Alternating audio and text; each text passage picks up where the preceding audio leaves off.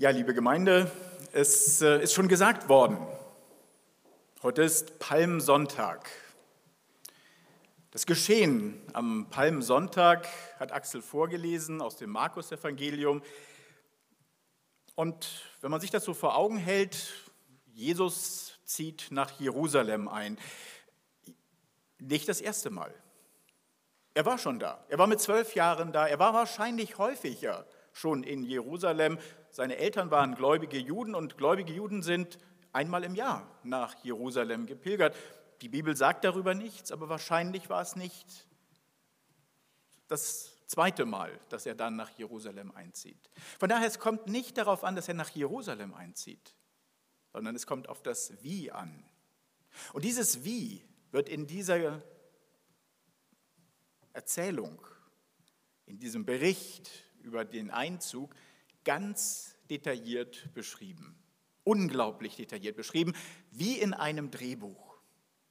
Wie in einem Drehbuch. Mit jeder einzelnen Regieanweisung. Da ist diese Aufforderung, dass die Jünger losgehen sollen, um dieses Eselfüllen zu holen. Dieses Eselchen. Warum? Damit erfüllt wird, was in der Schrift gesagt hat, was der Prophet gesagt hat und gemeint ist der Prophet Zacharia.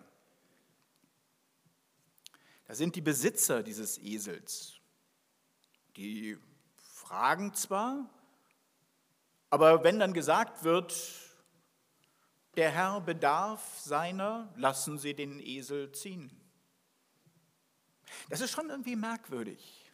Das ist fast wie in so einem Mystery-Film. Da passieren Dinge, die so unserem menschlichen Erfahrungsschatz überhaupt nicht entsprechen. Oder wie würdest du reagieren, wenn plötzlich jemand mal fragt, ähm, ich brauche mal dein Auto, der Herr bedarf seiner? Merkwürdig.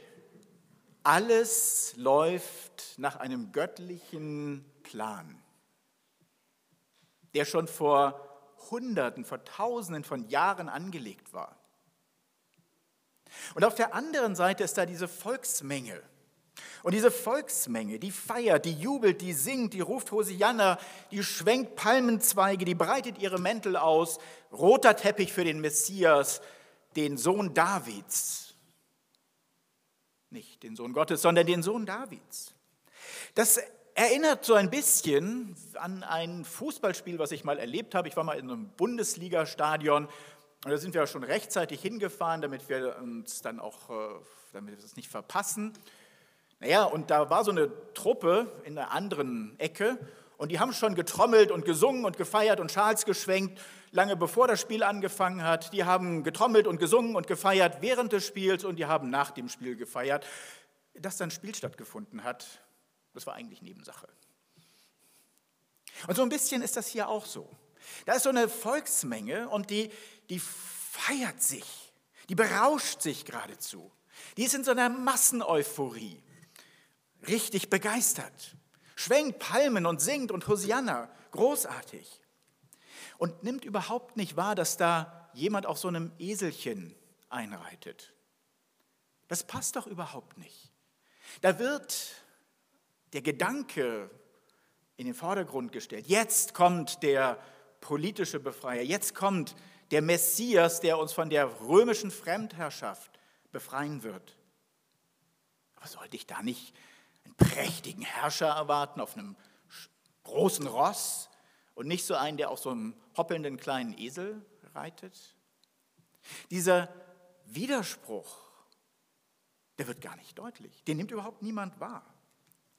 Und wir kennen das. Wir kennen, dass das einfach ein menschliches Verhalten ist, wo man sich gegenseitig in so eine Euphorie hineinsteigert. Wir kennen solche Menschen, die zur Masse verschwimmen, der Menge. Da sind keine Einzelgesichter mehr, sondern da ist die Masse. Und die Masse entwickelt eine Dynamik und diese Masse wird gesteuert und entwickelt eine Richtung, die manchmal katastrophal wird. nicht später, nicht viel später, wird die Menschenmasse Kreuzige ihn rufen. Wir alle haben die Bilder vor Augen von den Reichsparteitagen der NSDAP oder von dieser Jubelorgie für den Kriegsverbrecher Putin. Massen haben so eine innere Dynamik. Und hier prallen in diesem Palmsonntagsgeschehen zwei Mächte aufeinander. Da ist ein göttliches Drehbuch, ein göttlicher Plan. Und dann ist eine Masse, die gesteuert wird. Und mittendrin steht Jesus Christus. Jesus Christus zieht nicht als Triumphator nach Jerusalem ein. Es wird nichts berichtet, obwohl es so eine detaillierte Beschreibung ist. Wird überhaupt nichts berichtet davon, dass Jesus Christus irgendwelche markigen Sprüche gemacht hat, dass er die Arme hochgerissen hat, dass er gejubelt hat, dass er sich auf die Brust getrommelt hat oder irgendwelche affigen Zeichen des Sieges gezeigt hätte. Nichts davon. Gar nichts. Jesus Christus lässt dieses Palmsonntagsgeschehen über sich ergehen. Er folgt dem Willen Gottes, er folgt dem großen Plan. Auch wenn er aus den falschen Gründen gefeiert wird. Auch wenn er missverstanden bleibt. Auch wenn er weiß, dass er sterben wird. Ich versuche mir vorzustellen, wie war der Gesichtsausdruck Jesu Christi in dieser tobenden Menge. Ich stelle mir vor, gefasst, ruhig, still, vielleicht traurig. Jetzt beginnt der Weg, wo Jesus Christus immer einsamer wird. Viele Menschen umringen ihn jetzt, weniger Menschen sind mit ihm beim letzten Abendmahl, beim Passafest.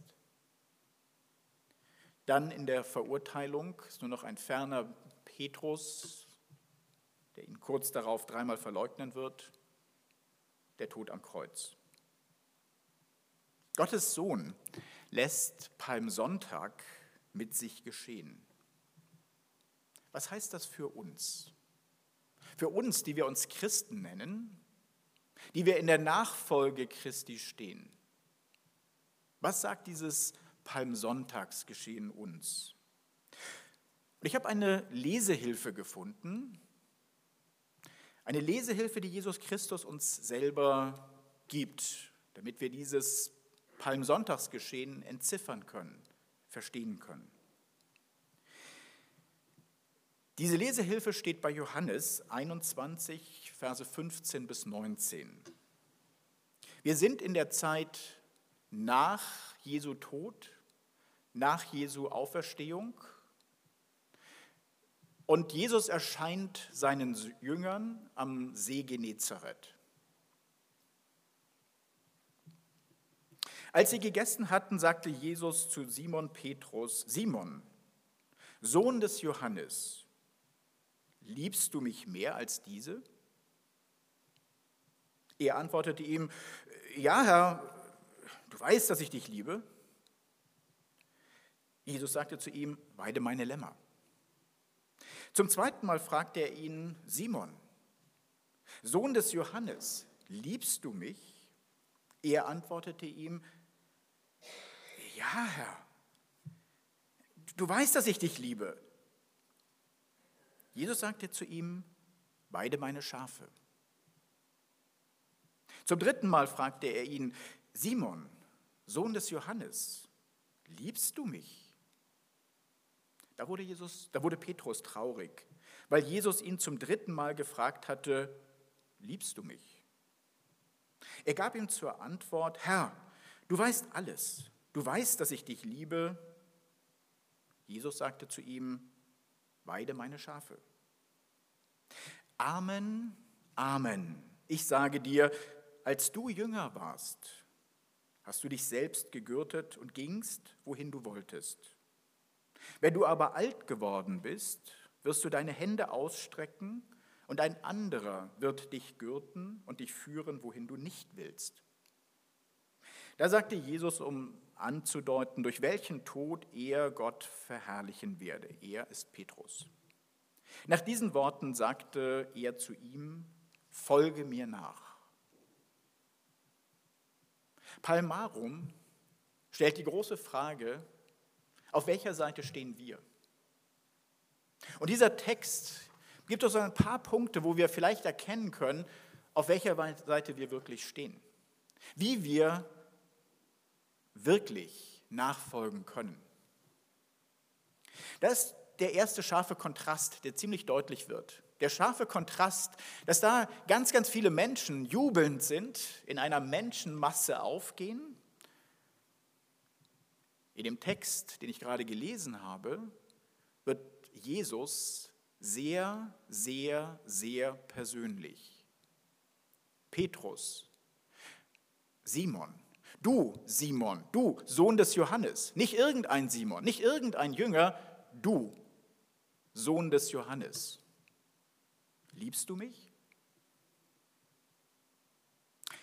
Wie wird Petrus das ausgesprochen haben am ersten, beim ersten Mal? Wahrscheinlich so ein, liebst du mich? Äh, ja klar. Ja, ja, klar liebe ich dich. Äh, fast so ein bisschen erschrocken, so nach dem Motto, äh, was ist denn das für eine Frage? Äh, vielleicht ist es auch eher so eine Art von Frage, wie wir sie ja häufig bekommen. Wie geht's dir denn? Oh, danke, gut. Und selbst? Im Englischen ist das noch ausgeprägter. Im britischen Englisch, how do you do, beantwortet man nicht mit mir geht's gut, sondern mit how do you do.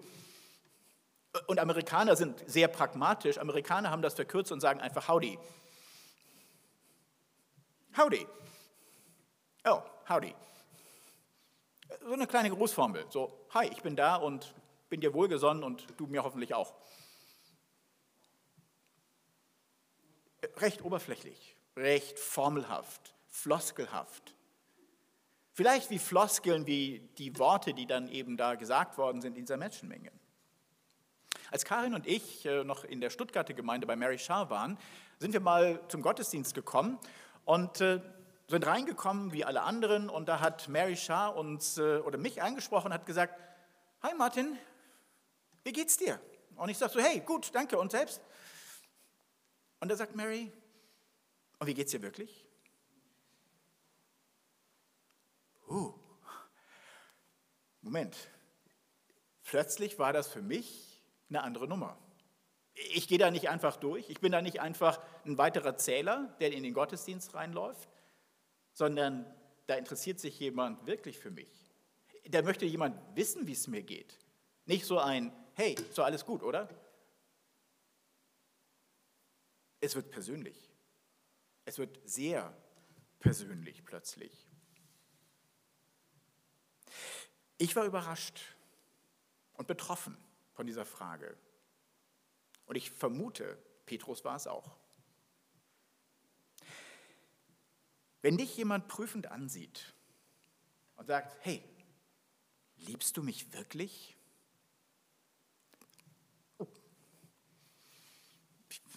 Ja, ja, ja, ich, wie soll ich das erklären? Also ich meine, wie, wie, wie, kann ich es dir verdeutlichen? Wie kann ich, nein, ich kann es gar nicht erklären. Ich werde vielleicht rumstammeln, ich werde vielleicht rot, ich werde vielleicht nach Wörtern ringen, wie ich meine Liebe erklären kann, aber Liebe kann ich nicht erklären. Liebe kann ich sehen, Liebe kann ich erfahren, Liebe kann ich zeigen, aber ich kann Liebe nicht erklären. Ich kann sie nicht beweisen, außer dass ich liebe? Wie antworte ich denn auf so eine Frage? Konsequenterweise, indem ich Liebe lebe. Und deswegen diese dritte Frage, die, Petro, die Jesus dem Petrus stellt, ist im Deutschen identisch mit den ersten zwei Fragen. Im griechischen Originaltext, Urtext, wird ein anderes Vokabel verwendet. In den ersten zwei Fragen fragt Jesus nach Agapan. In der dritten Frage fragt er nach Philein. Agape. Agape, das ist die göttlich inspirierte, selbstlose Liebe.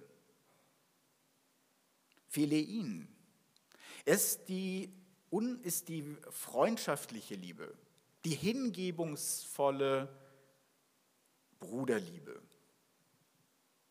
die tätige Liebe. Die ersten zwei Fragen gehen nach Agapan, die dritte Frage geht auf Philein. Tust du das, was du sagst? Im Englischen, do you walk the talk? Jesus Christus fragt, nachdem du mit deinen Lippen bekannt hast, dass du mich liebst, tust du es dann auch? Tust du es dann auch? In Matthäus 7, Vers 21 heißt es, es werden nicht alle, die zu mir sagen, Herr, Herr, ins Himmelreich kommen, sondern die den Willen tun meines Vaters im Himmel. Die den Willen tun meines Vaters im Himmel. Die dritte Frage, die entscheidende dritte Frage. Nachfolge ist nicht das Herr, Herr rufen, Hosianna singen in der großen, gesichtslosen Menschenmasse, sondern das sich herausrufen lassen, sich persönlich ansprechen lassen und Nachfolge in tätiger Bruderliebe praktizieren. Insofern, was ist Palmarum, der Palmsonntag? Er ruft uns heraus aus dieser Masse. Er fragt, lässt du dich persönlich einladen? Lässt du dich persönlich ansprechen? Das Zweite, wo der Text des Johannes, das Geschehen rund um Palmsonntag, vielleicht hilft, ein Stück weiter tiefer zu verstehen. Der zweite Punkt ist, es geht nicht darum, dass wir mit eigenem Willen das vermeintlich Gute tun, sondern es geht darum, dass wir im Gehorsam reifen. Weil zunächst mal könnte man ja jetzt tätige Bruderliebe wunderbar aufgreifen und könnte sagen, ja, habe ich immer schon gedacht und immer schon gesagt. Nicht quatschen, tun, anpacken, machen. Und da spricht ja Jesus mit genau der richtigen Person, weil welcher Jünger ist der Anführer? Wer ist ein impulsiver Mann der Tat? Petrus. Petrus ist das. Petrus ist derjenige, der Jesus Christus davon abhalten will zu sterben. Petrus ist derjenige, der keineswegs äh, sich von Jesus die Füße waschen lässt. Und Petrus ist derjenige, der das Schwert zückt und dem Soldaten das Ohr abschlägt. Petrus ist ein impulsiver Mann der Tat, ein Mensch tätiger Liebe. Und man könnte sogar diesen Vers 18 in der genau gleichen Logik lesen. Amen, Amen, ich sage dir, als du jünger warst, hast du dich selbst gegürtet und gingst, wohin du wolltest. Wenn du aber alt geworden bist, wirst du deine Hände ausstrecken und ein anderer wird dich gürten und dich führen, wohin du nicht willst.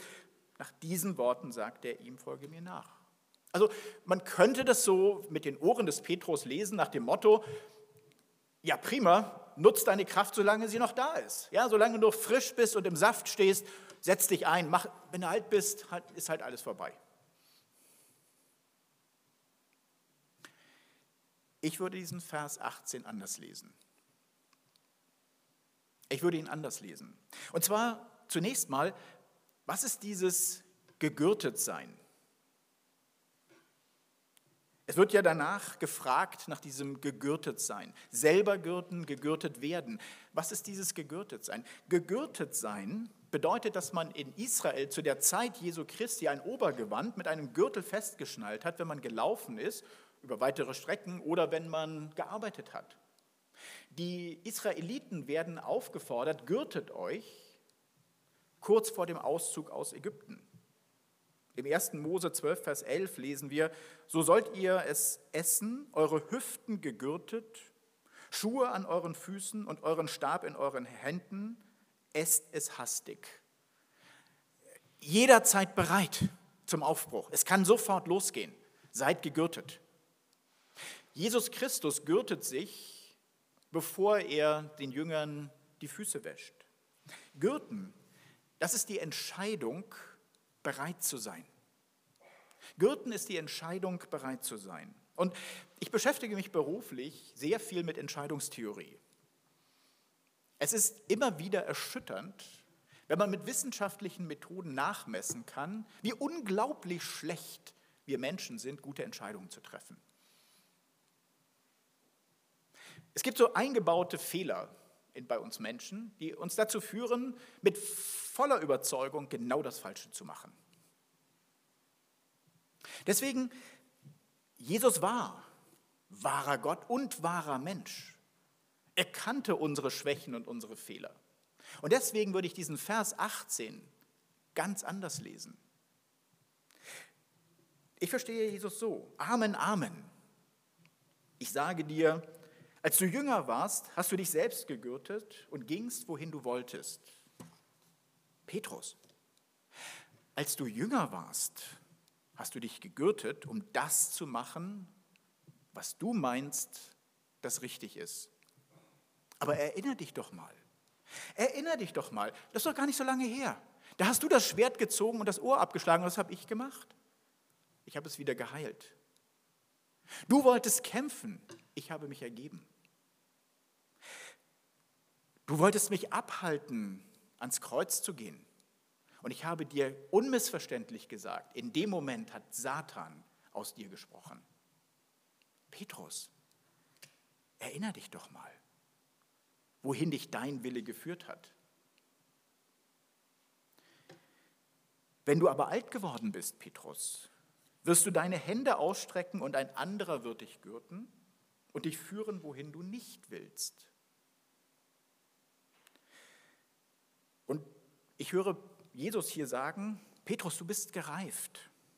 Du hast gesehen, wohin dich dein Wille geführt hat. Du bist oft genug mit dem Kopf gegen die Wand gerannt.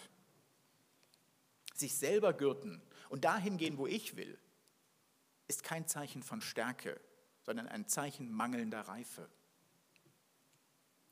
Ja, die Welt schätzt das.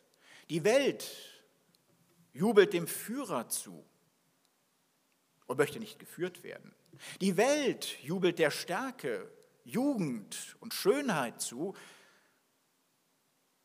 Aber guck dir doch bitte mal an, Petrus, was gerade passiert ist.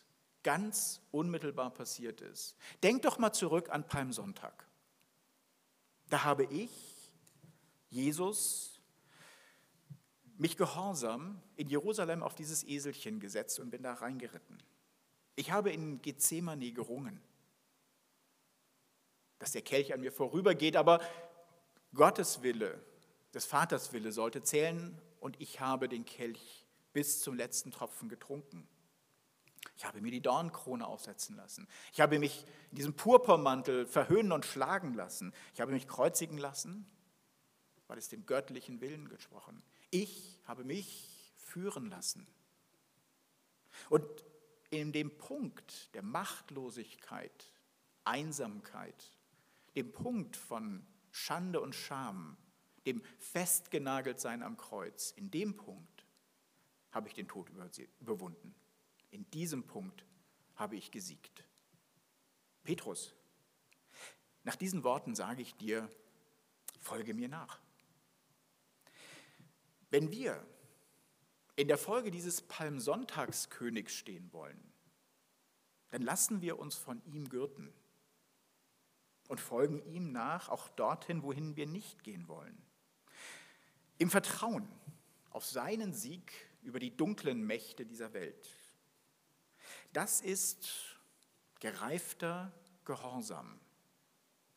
Oder, wenn man das jetzt mit einem Augenzwinkern sagen wollte, je älter, desto jünger. Der zweite Punkt ist, es geht darum, dass wir unser Leben nicht führen, sondern durch Christus führen lassen. Und wenn ich mir da so ein bisschen selber zuhöre, dann äh, regt sich bei mir persönlich so ein kleines Ja, aber. So ja, aber nein.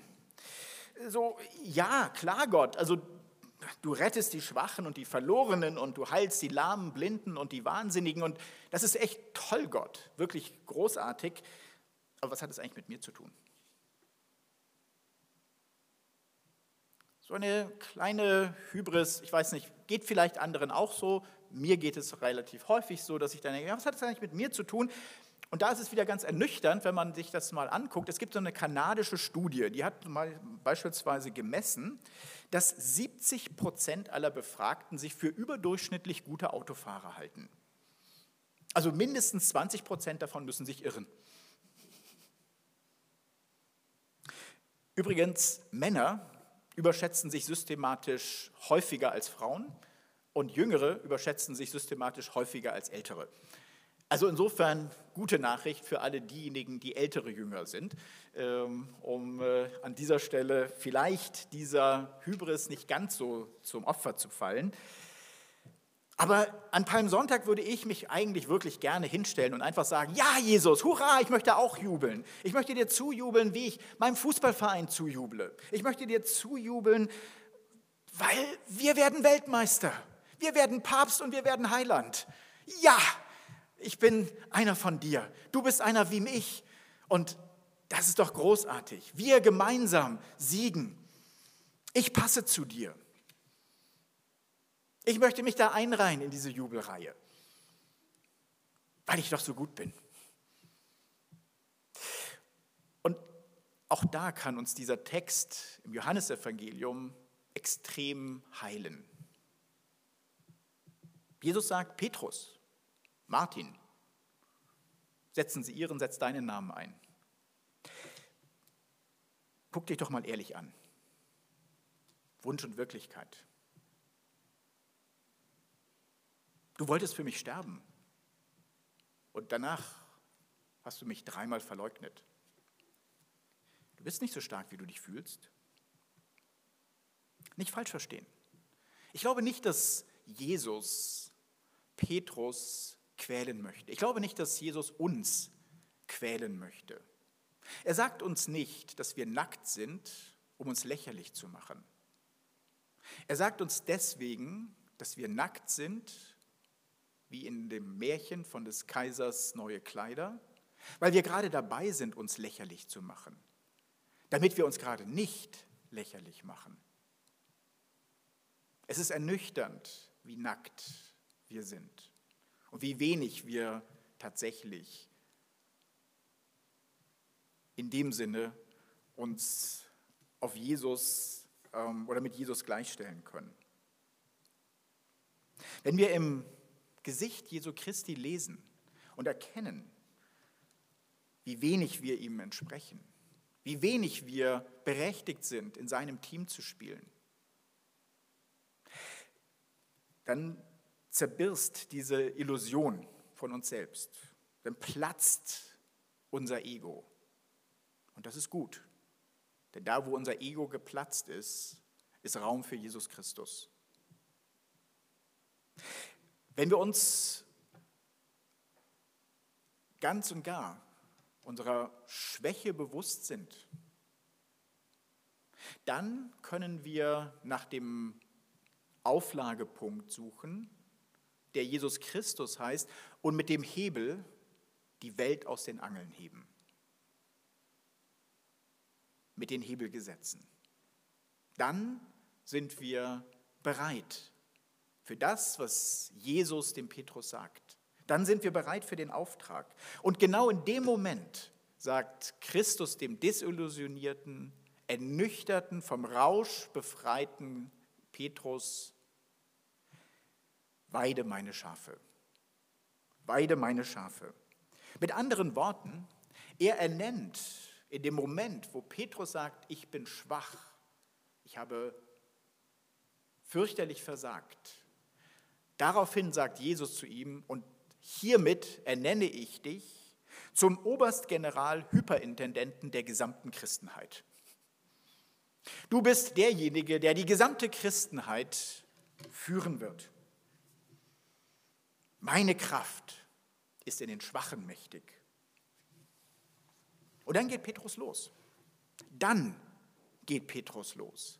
Dann geht Petrus los und hebt die Welt aus den Angeln. Und er geht Wege, die er niemals gehen wollte, biblisch verbürgt. Er geht Wege, die er nie gehen wollte. Er träumt von einem Teller von Gewürm, widerlich für uns und eine fürchterliche Sünde für Juden, das auf dem Teller zu haben und zu essen und damit die Grenzen des Möglichen in eine Ebene auszudehnen, dass er sagt, nein, Speisegebote, die Gesetze sind nicht die Grenze. Ich gehe raus und gehe auf die Welt zu. Die Heiden sind eingeladen in das Reich Gottes. Petrus geht Wege, die er nie gehen wollte. Er geht sie mit zum Heil der Christenheit. Es liegt eine gewaltige Verheißung darin, uns führen zu lassen. Es liegt eine gewaltige Verheißung, nicht nur für Petrus, sondern auch für Mose. Die Parallelität ist unglaublich. Mose und Petrus. Mose hat nicht nur das Ohr des Ägypters abgeschlagen, hat ihn gleich erschlagen. Und dann nach 80 Jahren als gereifter, desillusionierter Mensch sagt Gott, du bist derjenige, der mein Volk aus der ägyptischen Gefangenschaft führen wird. Und Petrus, Mose sagt, wer bin ich denn, dass ich das machen könnte? Und Gott sagt, genau weil du diese Frage stellst, genau weil du dich nicht fit fühlst, genau weil du so schwach bist, bist du genau der Richtige. Das ist der Punkt. Ich werde dich führen und du lässt dich führen. Das ist der Punkt. Und das ist so anders als das, was wir an Palmarum erleben, dieses eigenwillige Triumphatorgeheule. Es ist ein stilles, in unserer Schwäche bewusstes Annehmen der Führung Christi, was uns befähigt, große Dinge tun zu können im Reich Gottes für Gott. Petrus wird Märtyrer, setzt mit seinem Leben ein Ausrufezeichen, mit seinem Tod ein Ausrufezeichen hinter die Worte, gibt Glaubwürdigkeit all dem, was er gesagt hat. Die Frage ist, ist dieser Weg, den wir da einschlagen, ist das ein Weg von Schweiß, Blut und Tränen? Das kann sein. Wir wissen es nicht. Wir wissen es nicht, ob Jesus Christus uns diesen Weg führen wird. Aber in der Folge von Palmarum, von Palmsonntag, lasst uns gegürtet sein von Jesus Christus. Lasst uns bereit sein, dass wir tatsächlich diesen Weg gehen, wenn wir dazu gerufen sind. Und wenn wir dazu gerufen sind, was kann uns helfen? Was kann uns helfen, das Geschehen noch mal in einem anderen Licht zu betrachten? Was uns helfen kann, ist vielleicht folgendes Bild. Stellt euch einfach folgendes vor. Das ist ein großes Stadion. Und wir alle hier, wir alle laufen hinter Jesus Christus in dieses Stadion ein. Und da sind Hunderttausende in diesem Stadion. Hunderttausende. Wir gucken uns um und sehen auf den Rängen und überall jubeln Menschen, während wir da einlaufen. Und wir erkennen, da sitzt Petrus. Und da drüben, da sitzt Mose. Und sie jubeln, während wir in der Nachfolge Jesu Christi einlaufen in dieses Stadion. Dieser Jubel ist echt. Dieser Jubel ist ewig. Dieser Jubel ist gelebt und ehrlich. In diesem Jubel sind wir. In diesem Jubel werden wir einlaufen und ein amerikanischer Gospel nimmt das auf. Oh, when the saints go marching in. Oh, let me be in that number when the saints go marching. Oh, lass uns dabei sein, wenn wir in die Herrlichkeit des Herrn eingehen. Wenn wir Anfeindung, Herausforderungen in dieser Welt, in der Nachfolge erleben, in dem Weg, den uns Christus führt, dann lasst uns einfach das Bild vor Augen haben dieses Stadions, dieser Herrlichkeit, dieses Jubels derjenigen, die uns anfeuern, treu zu sein in unserem gereiften Gehorsam. Das wollen wir tun. Das ist Palmsonntag 2022. Lasst uns dem Ruf Christi in die Nachfolge folgen, hören und verstehen. Ja, ich will heraustreten aus der Menschenmasse, dich lieben, Herr Jesus, in tätiger Bruderliebe. Ja, ich will mich von dir, Jesus, gürten lassen, dir nachfolgen auch dorthin, wo ich nicht hin will. Und ja, ich will auf dich vertrauen, Jesus. Und ich darf mir sicher sein, oh Lord, let me be in that number when the saints go marching in. Wir werden mit dir, ewiger Herr, in die himmlische Herrlichkeit einziehen, in einen ewigen Palmsonntag. Wir sind mit dir auf dem Weg, hier und heute, Montagmorgen und in Ewigkeit. Amen.